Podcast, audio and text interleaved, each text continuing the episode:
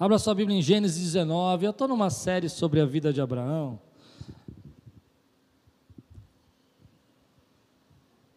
E eu gosto assim de pregar em série porque isso me força a entrar em textos que naturalmente eu não faria uma escolha.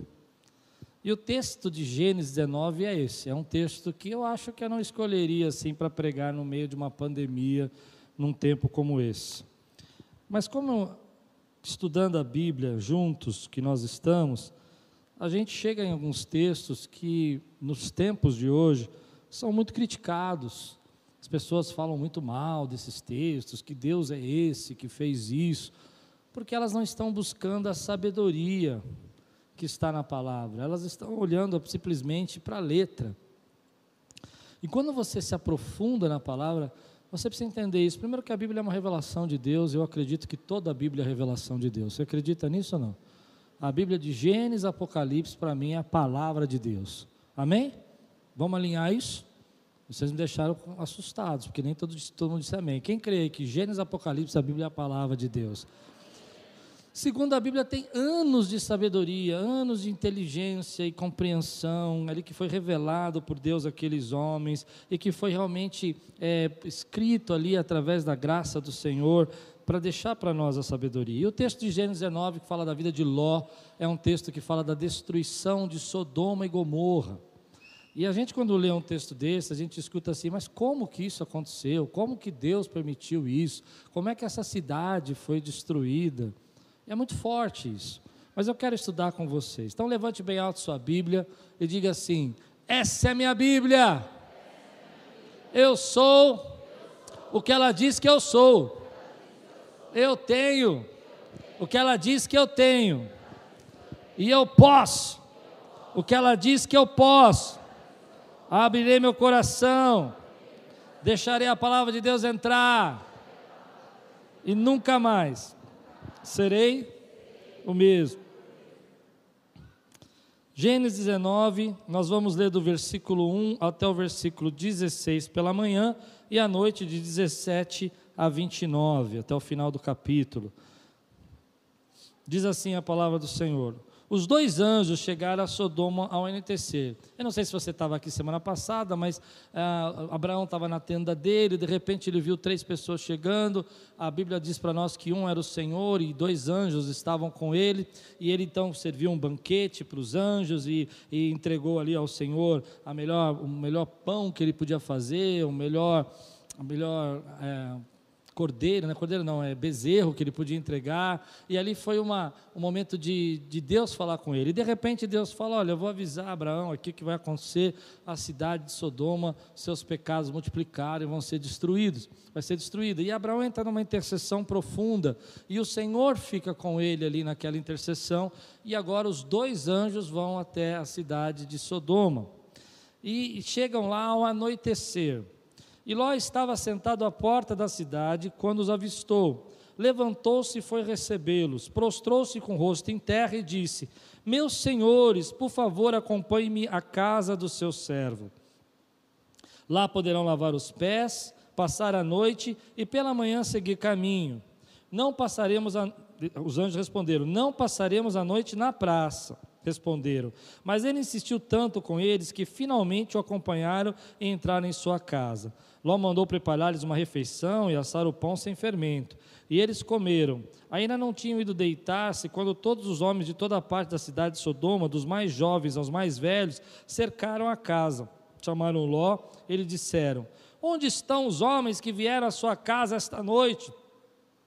Tragam-os para nós aqui para fora para que tenhamos relações com eles. Ló saiu da casa, fechou a porta atrás de si e lhes disse: Não, meus amigos, não façam essa perversidade. Olhem, tenho duas filhas que ainda são virgens. Vou trazê-las para que vocês façam com elas o bem que entenderem. Mas não façam nada a estes homens, porque se acham debaixo da proteção do meu teto. Saia da frente! gritaram. E disseram: Este homem chegou aqui como estrangeiro e agora quer ser o juiz? Faremos a você pior do que a eles. Então empurraram Ló com violência e avançaram para arrombar a porta. Nisso, os dois visitantes agarraram Ló, puxaram-no para dentro e fecharam a porta. Depois feriram de cegueira os homens que estavam à porta da casa. dos mais jovens aos mais velhos, de maneira que não conseguiram encontrar a porta. Os dois homens perguntaram a Ló: Você tem mais alguém na cidade, genros, filhos ou filhas, ou qualquer outro parente? Tire-os daqui, porque estamos para destruir este lugar. As acusações feitas ao Senhor contra este povo são tantas que ele nos enviou para destruir a cidade. Então Ló foi falar com seus genros, os quais iam casar-se com suas filhas. E lhes disse: Saiam imediatamente desse lugar, porque o Senhor está para destruir a cidade. Mas pensaram que ele estava brincando. Ao raiar do dia, os anjos insistiram com Ló, dizendo: Depressa, leve daqui sua mulher e suas filhas, ou você também serão mortos quando a cidade for castigada.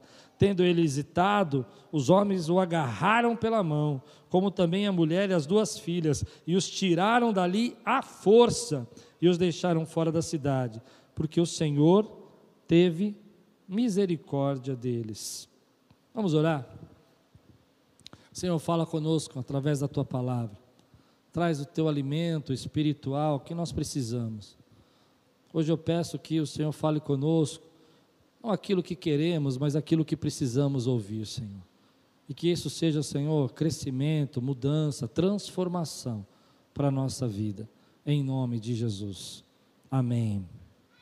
Quando a gente lê esse texto, você começa a perceber a história que está por trás disso, alguns detalhes que ficam perdidos nessa leitura que nós temos hoje, moderna, né, atual, de dizer: olha, Deus, por que, que o Senhor permitiu isso? O que aconteceu com essa cidade? O Deus do Novo Testamento não vai fazer isso, o Deus do Novo Testamento não julga assim. Eu já escutei muitas pessoas falarem isso. Mas isso deixa de lado alguns segredos que o texto tem para nós. O primeiro segredo está logo no versículo 1. Aliás, o tema de hoje é leve Deus a sério. Vamos dizer juntos? Leve Deus a sério. O primeiro tema, a primeira ideia que dá é que Ló estava sentado à porta da cidade. Se você lembra da história de Ló, Ló é sobrinho de Abraão, Ló vem com Abraão de Ur dos Caldeus para Canaã, e eles prosperam, e depois eles têm que se separar, e de alguma maneira Ló vai entrando e aparece para nós agora no capítulo 19, habitando em Sodoma, na porta da cidade. Isso pode parecer apenas um detalhe, mas quem ficava na porta da cidade eram os líderes da cidade, eram as pessoas influentes, eram os anciãos, eram aqueles que podiam governar pela cidade, eram aqueles que estavam ali para ditar um pouco as regras da cidade. O que a Bíblia está dizendo para nós é que Ló está ali na, na, na porta da cidade porque ele faz parte de Sodoma agora, ele faz parte da liderança de Sodoma. Isso é um detalhe que a gente às vezes não percebe no texto. A segunda coisa que o texto está mostrando para nós é que esse sobrinho de Abraão, esse homem que conhecia a palavra de Deus, estava vivendo numa cidade tão maligna que perdeu a capacidade de se envergonhar. E toda vez que uma sociedade perde a capacidade de se envergonhar, destruição vão acontecer. Um exemplo que eu dou para você é a nossa sociedade. Nós perdemos a capacidade de nos envergonhar acerca da corrupção. E aí as pessoas desviam verbas, por exemplo, que eram para ser usadas na pandemia. E milhares de pessoas morrem. E a gente não tem vergonha disso. Você entende isso? Quando a sociedade perde a vergonha de que as pessoas estão morrendo porque você tirou o dinheiro que era para chegar lá, para ter o oxigênio para as pessoas. Uau! Nós perdemos a capacidade de nos envergonhar. Deveríamos ter vergonha de pegar dinheiro enquanto pessoas estão morrendo. Você concorda comigo? Como as pessoas hoje estão vivendo um tempo onde que nossa sociedade vai sendo destruída, as bases vão sendo quebradas, porque nós perdemos a capacidade de nos envergonhar com aquilo que é pecado. E a gente acha normal. Então, quando aparece uma pessoa, por exemplo, que é, extorquiu, roubou, desviou, fez algo que não deveria, que destruiu vidas, a gente fala, ah, isso aí é, faz parte da nossa política. Que horror, querido perdemos a capacidade de sentir vergonha disso. Quando uma sociedade perde a capacidade de se envergonhar dos seus atos, ela vai causar uma autodestruição nela mesma e nas pessoas que estão ao redor dela. Seja isso na área sexual, seja isso na área financeira, seja isso na moralidade, seja isso na família, ela vai implodir aquela sociedade. A Bíblia está mostrando para nós que Sodoma e Gomorra vai ser implodida, porque eles não têm mais vergonha dos seus atos. Eles fazem as coisas e não têm mais temor. O ser humano não vale nada para eles. Aquilo que está acontecendo na vida de Ló agora, Ló já sabia que isso acontecia na cidade. Não é a primeira vez que forasteiros chegam na cidade e que eles invadem as casas para violentar. Ló tanto sabia disso que quando os anjos disseram que iam dormir na praça, Ló disse: Não faça isso, vem para minha casa, vem para minha casa. Porque quando aqueles homens batem na porta de Ló, Ló já sabia o que eles queriam. Aquilo já era uma prática. E eles já não sentiam vergonha das pessoas que eram mortas, violentadas ali dentro. Isso é uma reflexão para a gente fazer no nosso tempo, querido. Porque apesar de Ló saber de tudo isso, ele gostou do desafio de morar lá. Ele começou a se tornar íntimo daquilo. Ele já sabia que as coisas eram assim mesmo, que os problemas eram desse jeito, que as pessoas agiam daquela forma, e aquilo começou a fazer parte da vida de Ló, daquele jovem que saiu com Abraão, agora ele é um jovem, um homem completamente diferente, envolvido com tudo aquilo que é de pecado e já não sente mais vergonha. Um dos sinais que a maioria dos estudiosos que eu li, dos comentários que eu estudei para pregar para você hoje, ele fala uma coisa interessante, que uma das marcas que Ló já estava completamente envolvido e contaminado é que quando aqueles homens querem é, violentar os anjos, é, Ló oferece as filhas dele. Você precisa entender que isso não é, não é um ato de caridade dele. Isso não é um ato de bondade. Ele já estava tão envolvido que ele falou: olha, faz o seguinte, ó, então usa aqui as minhas filhas. Qual é o pai que, que vai entregar suas filhas para uma situação dessa? Em nenhum momento, nenhum momento. Mas ele vai fazer isso porque ele já sabe como as coisas funcionam. E isso me preocupou. Eu me lembrei de um filme alguns anos atrás que eu assisti, de uma advogada, eu não sei direito falar o nome dela, e ela, ela descobriu que na cidade onde ela morava, ali, ah, uma fábrica jogava os restos tóxicos, os lixos tóxicos, no lençol freático da cidade. E o veneno daquela fábrica, aqueles, aquele lixo tóxico, começou a contaminar a água da cidade. O interessante é que as pessoas tomavam a água e não percebiam. Só depois de muitos anos elas começaram a morrer, a ficar com câncer, ficar com doenças. E aí eles começaram a procurar qual é o motivo de tanta gente estar desenvolvendo aquilo. Mas foi anos acontecendo, porque eles estavam bebendo aquela água tóxica, eles estavam vivendo aquela água contaminada.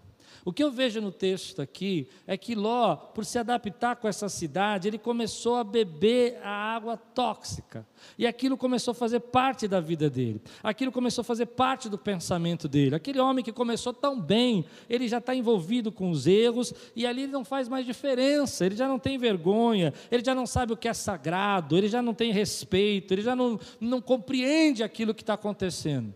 E eu quero falar um pouco com você sobre isso como nós somos afetados nesse tempo por coisas que nós dizemos que não nos afetam.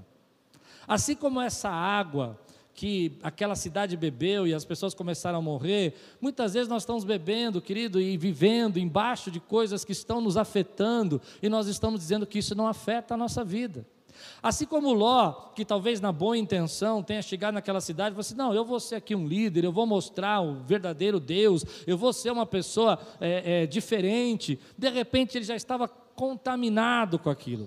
Nós temos uma ideia que nós achamos que as coisas não nos afetam, que aquilo mexe com o outro. Eu vi uma pessoa dizendo para mim essa semana uma frase interessante: Eu tenho maturidade para saber o que é certo, errado e separar, e isso não me afeta. Será que não afeta? A gente recebe essa carga. Nós vimos isso na pandemia, queridos, quando a gente começou a ver uma série de notícias e problemas e tal, e de repente nós começamos a ficar com ansiedade, nervosos e com medo, porque Nós somos afetados por coisas externas, por situações externas que vão gerando a nossa vida. Você já deve ter visto alguém que você conhece, que de repente começou a, a se envolver com pessoas, com gente, com situações, com processos, que começou a afetar a atitude dela, o jeito dela, a forma dela ser, e isso levou à destruição.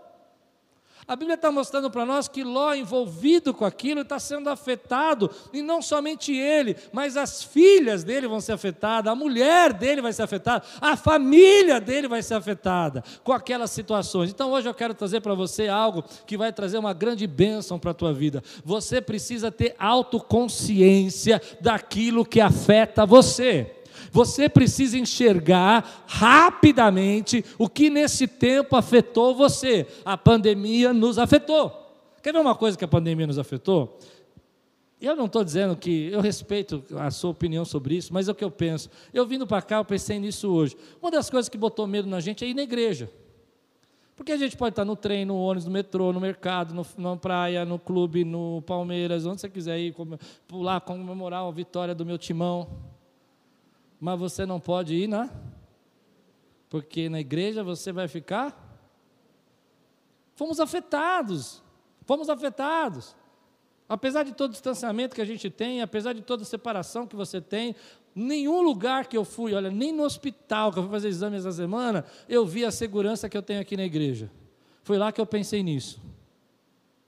Foi lá que eu pensei nisso. Foi eu pensei, meu Deus, eu fui afetado e eu não percebi. Mas há áreas da sua vida que estão sendo afetadas. E às vezes você acha que isso não vai trazer problema para você. E Ló pensou assim, e Ló estava envolvido com aquilo. Por exemplo, ah, eu me lembro uma vez uma jovem que ela começou a trocar uma conversa com uma outra pessoa num, num, num WhatsApp, e ela começou a falar, e ela veio me procurar porque o casamento dela estava com problema. E eu disse: Olha, você precisa parar com essa conversa. Ela disse: Não, não tem nada a ver, essa pessoa é um amigo só, eu só converso com ela. Eu falei: Não, mas ela está afetando o seu relacionamento. Ela falou: Mas você quer que eu faça o quê?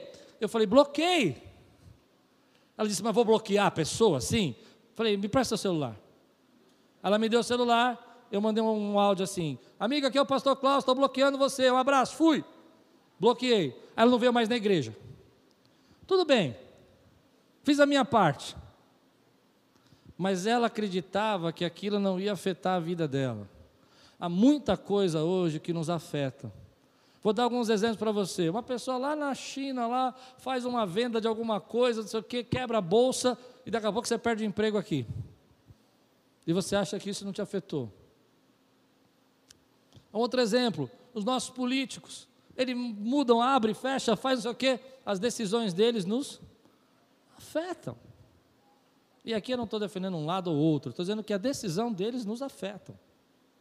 Às vezes a gente não percebe o quanto nós já estamos afetados por situações. Então hoje eu venho aqui, querido, abrir os seus olhos, trazer uma autoconsciência para você, para mostrar para você que às vezes você precisa enxergar aquilo que está afetando você, que está azedando a tua vida, para que você possa viver o novo de Deus. Não dá para viver o novo de Deus se você está vivendo embaixo dessa água que está matando você, que está destruindo a tua casa e é isso que o pecado faz. O salário do pecado é morte, igreja. Eu posso pregar isso aqui ou não? Tem crente aqui hoje? A Bíblia não está falando isso porque Deus quer castigar. A Bíblia está dizendo que você está se implodindo. A sua maldade vai trazer a destruição da sociedade. A quebra da família vai trazer a destruição da sociedade. E toda vez que a sociedade se corrompe e para, perde o poder de se envergonhar, ela começa a ser afetada nas áreas mais importantes que vão trazer saúde para a nossa vida. E você está bebendo essa água, eu também, que Deus nos guarde. Porque nós estamos nesse mundo, não tem como não beber, você está bebendo. Eu vou contar uma experiência para vocês que eu tenho vergonha. Eu comecei a. Mas vocês são todos meus amigos, né? Não, não vi um amém, só dois aqui do lado de cá. Comecei a ler muito jornal na pandemia para saber se tinha que abrir a igreja, se tinha que fechar a igreja, e comecei a ver notícias, se ia sair, sabe aqueles, aquelas notícias e tal, para saber se ia poder ter culto, não poder ter culto, se ia sair notícias novas, fase amarela, fase, então todo dia eu estava vendo jornal. E aí eu comecei a desenvolver uma ansiedade. Sabe, chegava quatro, cinco horas da tarde, meu coração começava. Nós vamos morrer, nós vamos morrer, nós vamos morrer, nós vamos morrer. Aí de manhã eu acordava, nós vamos viver, nós vamos viver, aleluia. Não sei se alguém passou por isso. Alguém passou por isso? Graças a Deus temos duas irmãs aqui que estão comigo. E aquilo começou a me perturbar, porque eu achava que eu não estava sendo afetado. E eu estava sendo afetado. Eu vi pessoas, por exemplo, desenvolver síndrome do pânico nesse tempo porque foi afetado. Não consegue ouvir mais. A gente precisa enxergar aquilo que está nos afetando para retirar da nossa vida.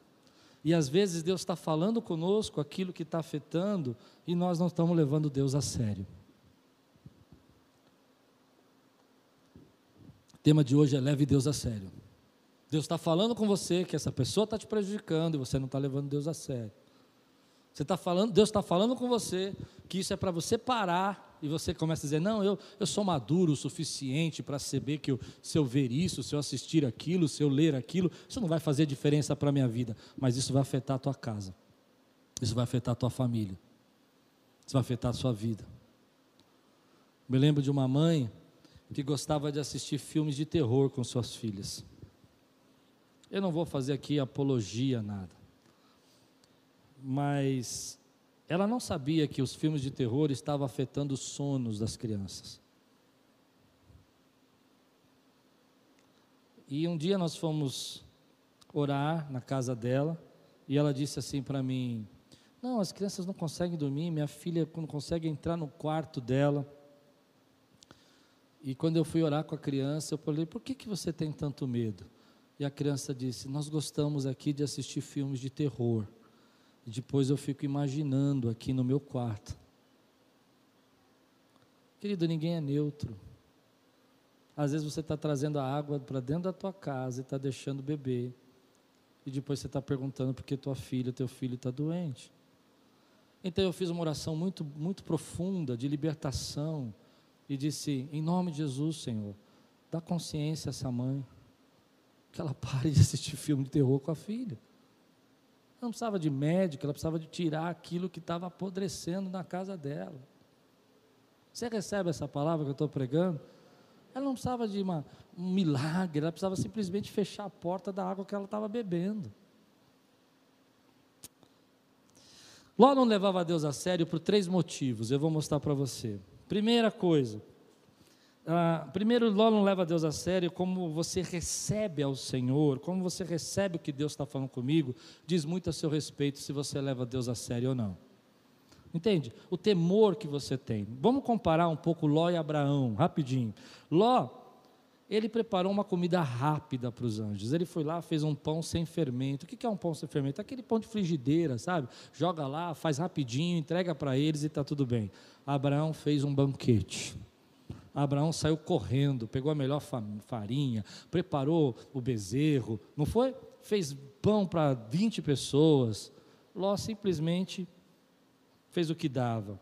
Quando você percebe que, que você não leva Deus a sério, é como a maneira como você recebe aquilo que Deus está falando para você. Ló recebeu os visitantes, mas não os distinguiu. Não os distinguiu como anjos, como servos de Deus, Abraão se curvou, reconheceu que ele era um, algo do Abraão fez com que eles tivessem discernimento. Abraão teve discernimento, Ló não tinha.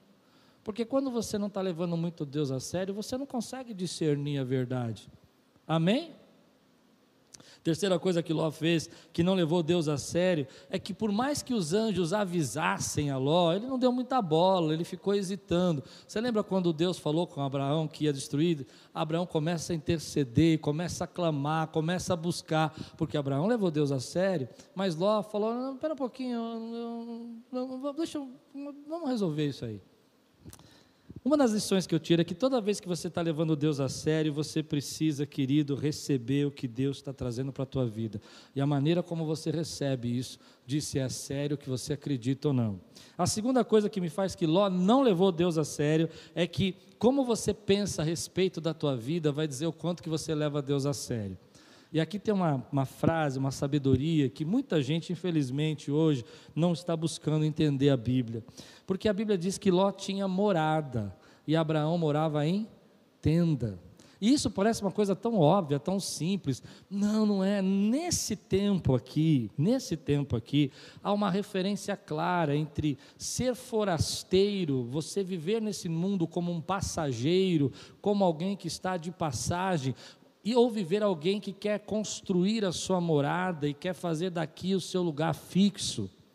Essa é ideia entre morada e tenda. Se você não acredita em mim, Leia Hebreus capítulo 11, versículo 9 a 10. Olha o que a Bíblia vai discernir desse texto. Ela vai mostrar para nós que muitas vezes a nossa segurança, o nosso pensamento sobre a vida, o conforto da cidade, o conforto que nós garantimos, faz a gente esquecer quem a gente é.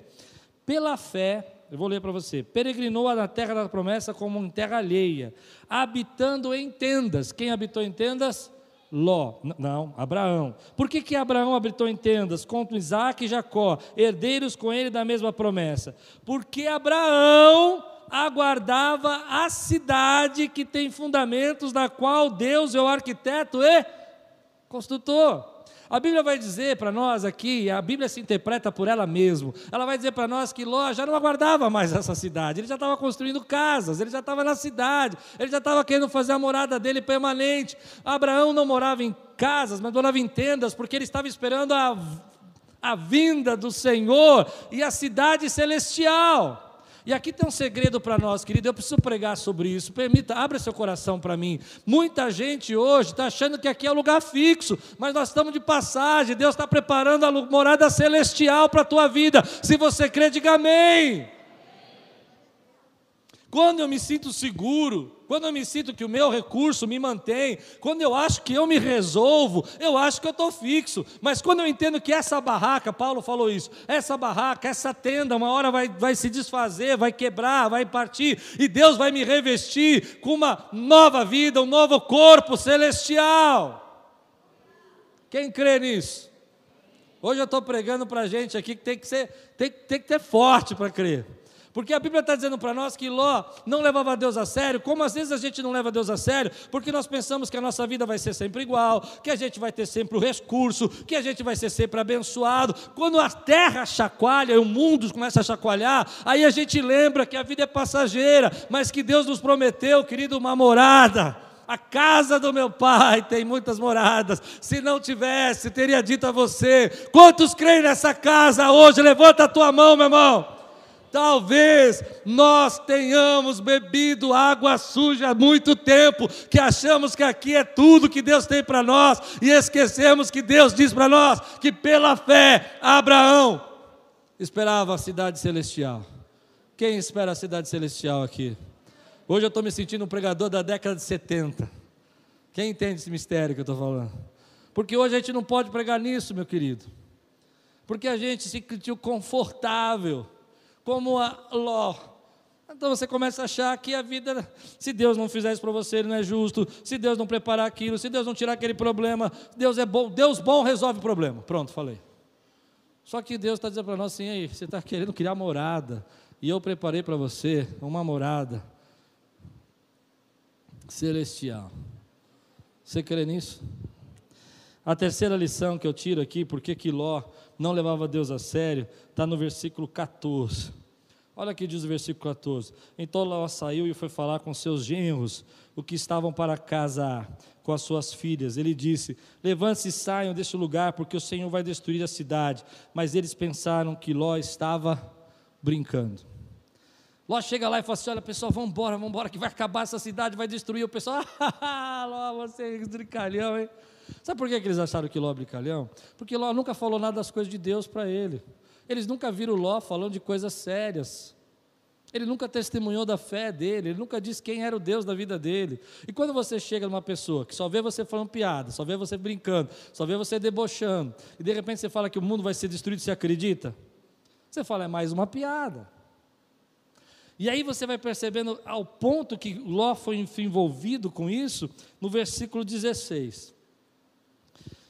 Como, porém, ele se demorasse, e aqui no hebraico ele se demorasse, quer dizer assim que Ló estava enrolando, sabe? No português seria isso. Ele estava. Eh, você vai ver o que Jesus vai falar sobre Ló, sobre isso. Ele vai falar assim: Ó, oh, espera um pouquinho, ah, eu vou buscar uma blusinha. Lembrei que eu tinha uma blusinha. Preciso pegar minha blusinha, peraí, só, só um minutinho, nós já vamos, tá? Aí Ló voltava, falou assim: vamos embora? Vamos. Uh, tenho meu, esqueci a minha coleção de relógios. Ló, você não está entendendo, a cidade vai queimar. Não, mas é só um rapidinho, é dois minutinhos. Ló volta de novo e fala assim: Vocês não querem mais um cafezinho? Olha, está meio sol agora para sair, está amanhecendo, vamos tomar um café. E aí a Bíblia diz que os anjos agarram Ló, agarram, eu gosto disso. Deus, a sua graça nos agarra, Deus, a sua misericórdia nos agarra, Deus, o seu poder nos agarra. Quem pode dizer glória a Deus por isso, querido? Agarra Ló e arranca ele para fora e tira ele daquela cidade. E aí vem uma palavra no meu coração: quando Deus está falando conosco, e a gente leva Deus a sério, nós não podemos hesitar. Se Deus está falando com você, hoje basta, você não pode hesitar. Ló hesitava. Deus, pela sua misericórdia, arrancou Ló de lá. Mas o hesitar aqui é como se Ló tivesse. Eu, eu, me, eu me identifico um pouco, porque às vezes Deus está falando comigo. Você deve conhecer gente assim, que Deus fala com aquela pessoa e ela começa a hesitar aquilo que Deus está falando, e ela vai postergando, e ela vai enrolando, e ela vai dizendo: Não, não, só mais um pouquinho. Ó, faz o seguinte: quando eu acabar isso aqui, eu, eu, eu, eu, eu me entrego. Quando isso mudar, eu entro de cabeça. Quando isso acontecer, eu me envolvo. Deus está dizendo para nós, ei, leva aquilo que eu estou falando a sério. Leva aquilo que eu tenho dito para você a sério. E há um motivo por que, que a gente às vezes não consegue levar isso a sério e hesita. Porque quando a gente perde as nossas convicções, quando a gente não está mais convicto, é difícil entrar no time. As coisas de Deus têm um time na sua vida, tem um tempo, uma hora para acontecer. Mas quando você perde a convicção, você não consegue obedecer e fazer aquilo no time que Deus está mandando. E toda vez que você perde o time, porque você perdeu a sua convicção,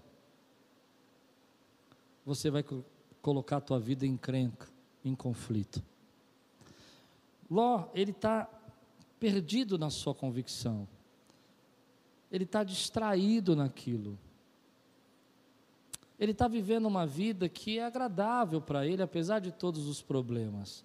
E a distração dele está causando os conflitos que você vai ver na família dele e na vida dele.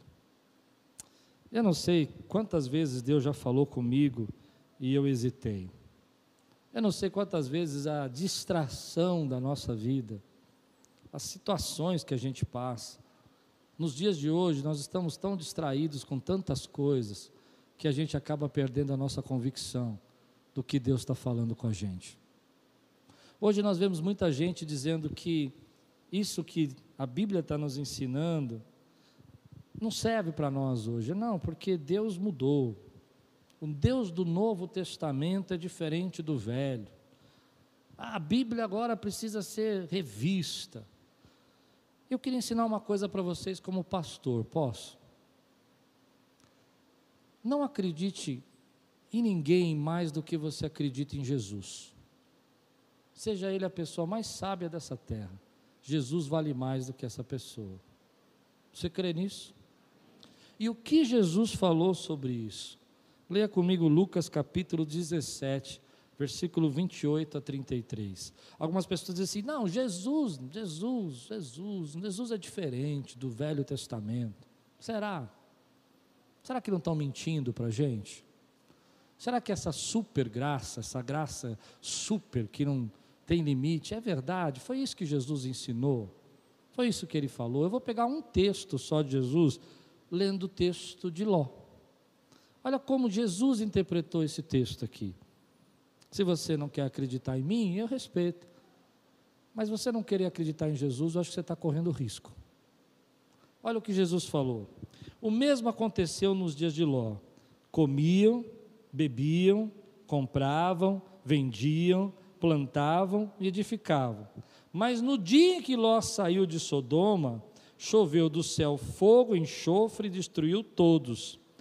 Assim será. Assim será.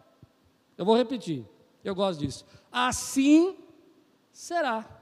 Jesus não disse, talvez aconteça, quem sabe, um dia, provável. Ele disse, assim será. Ele está dizendo para nós: assim será no dia em que o filho do homem se manifestar. Naquele dia, quem estiver no terraço, tiver os seus bens em casa, não desça para tirá-los. Ele está falando de quem? De Ló. Ló não hesitou? Ló não ficou voltando para trás, ele está falando de Ló. E ele vai mais longe. E de igual modo, quem estiver no campo, não volte para trás. Lembre-se da mulher de Ló. Quem tentar preservar a sua vida, perderá. E quem perder essa, a salvará. Ele fala: lembre-se da mulher de Ló. Eu vou pregar à noite sobre a mulher de Ló. O que Jesus está ensinando para nós? Ele fala assim: ó, leve Deus a sério. Leve o que o Senhor tem falado com você, põe em primeiro lugar. Dê lugar ao Espírito Santo. Deixe Deus revelar para você aquilo que você precisa tirar da tua vida que está te afetando. Entenda que aquilo que Deus está falando para você é a verdade. Que seja um tempo, querido, que eu e você possamos perceber aquilo que nos afeta e dizer assim: olha, isso aqui basta hoje na minha vida. Deus tem algo novo para fazer. O mais bonito desse texto, e eu vou terminar assim, é que Deus vai no resgate de Ló. Deus vai buscar Ló. Essa é a graça de Deus. Teve um dia que eu e você estávamos em Sodoma e Gomorra vivíamos perdidos nos nossos próprios pecados. Eu não sei como foi sua conversão, eu não sei como Deus transformou sua vida, mas comigo foi assim. Quando Deus me chamou, eu não queria muito aceitar que Deus estava me chamando, e Ele, pela força, me tirou. Pela graça dele, Ele falou assim: Você não sabe você não entende o quanto você. Eu dizia para mim, como jovem, que aquilo não estava me afetando, que aquelas pessoas que eu andava não estavam me influenciando, que na verdade eu estava bebendo só um pouquinho, mas eu não estava virando um alcoólatra. Mas Deus, pela sua misericórdia e graça, Ele foi com toda a força assim, ó, e me arrancou do meio dessa vida. E hoje eu creio que Deus está resgatando pessoas. E hoje eu celebro essa misericórdia de Deus, que mesmo a gente não entendendo e não compreendendo, Ele entra lá e tira a gente dessa vida. Eu não sei quantos foram aqui tirados dessa vida e pela graça de Deus, até mesmo não, não querendo às vezes aceitar, Deus pela força falou assim: Eu tenho algo novo para fazer na sua vida, eu tenho algo novo, eu não quero você no meio dessa destruição, eu vou fazer algo novo na sua vida, e eu glorifico a Deus pela sua misericórdia, eu glorifico a Deus porque ainda eu, na minha dificuldade, como Ló, tentando viver ali dois mundos, tentando entender o mundo do Senhor e o mundo do mundo, e tentando fazer ali algo que desse para viver bem, pensando em construir moradas e não tendas, e não entendendo que minha vida é passageira. Deus foi lá na sua graça e disse: sai daí, sai desse lugar, porque você é meu porque sua mãe orou por você, porque seu pai orou por você, porque clamaram pela tua vida e resgataram você. Aí o texto vai dizer no final do capítulo que Deus foi misericórdia com Ló, porque Abraão havia intercedido por ele. Teve gente que orou por você, teve gente que clamou pela tua casa. Essa é a misericórdia, a graça de Deus, meu irmão. É Deus arrancando você, querido.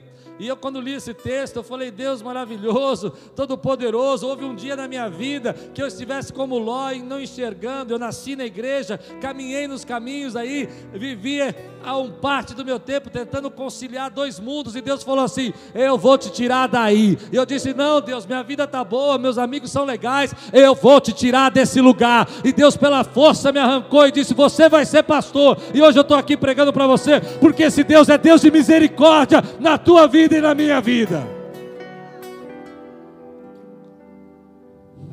Deus fez isso com você? Quantos aqui foram arrancados à força assim? E podem celebrar esse amor de Deus e assim, obrigado, Jesus. Levante sua mão e diga: Obrigado, Senhor. Talvez a gente tenha bebido tanto dessa água que a gente já esqueceu de onde Deus nos tirou.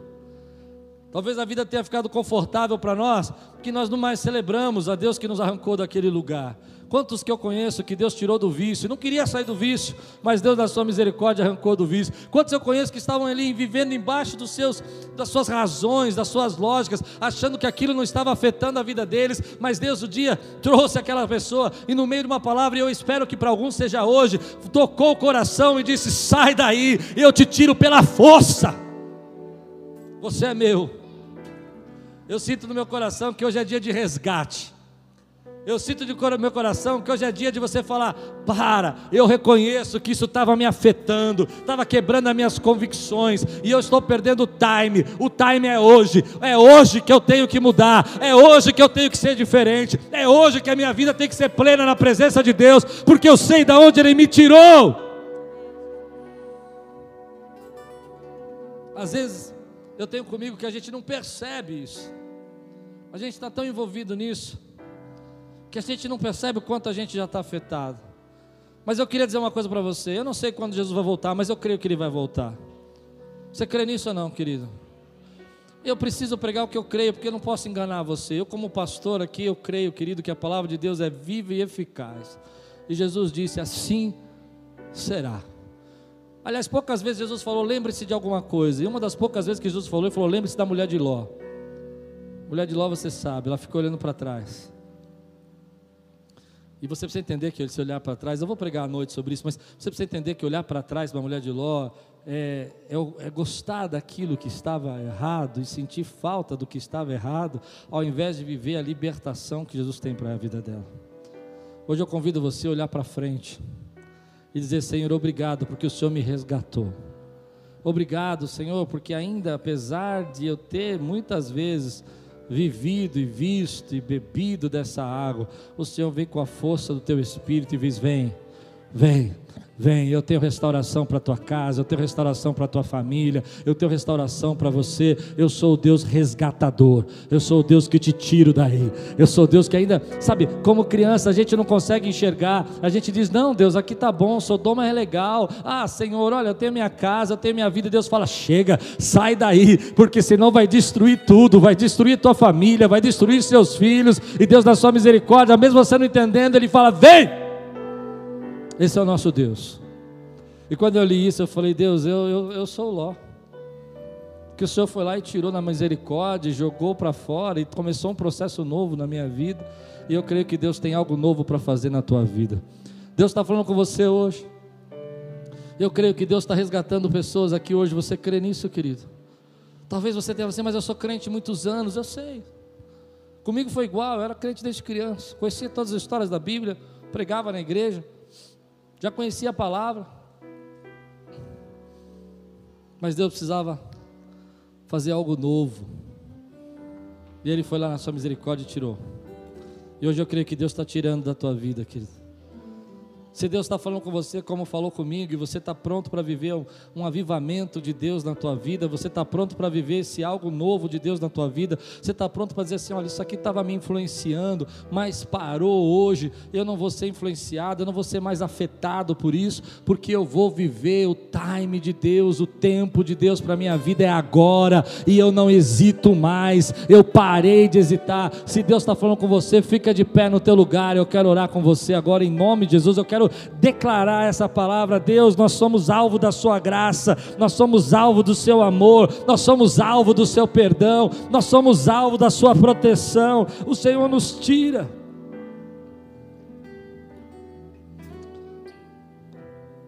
Mas eu lamento toda vez que eu penso que a nossa sociedade está se implodindo.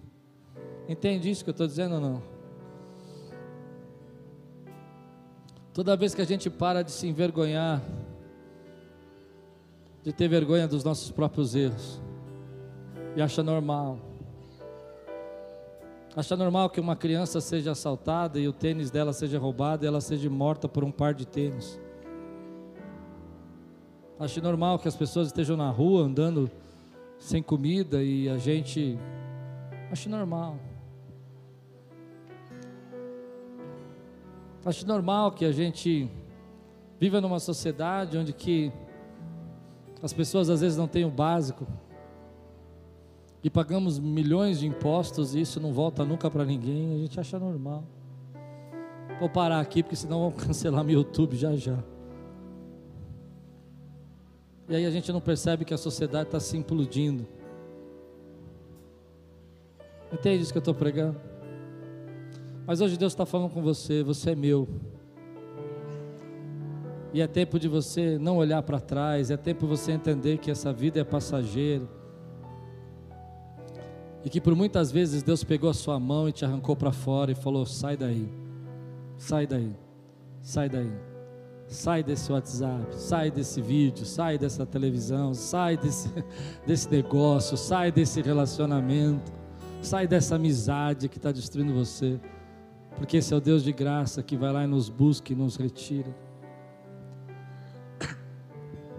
Levante sua mão e diga assim comigo: Senhor, eu te agradeço porque eu sou alvo da sua graça. E eu quero ser grato pela sua graça. Eu comecei bem e eu vou terminar bem. Em nome de Jesus.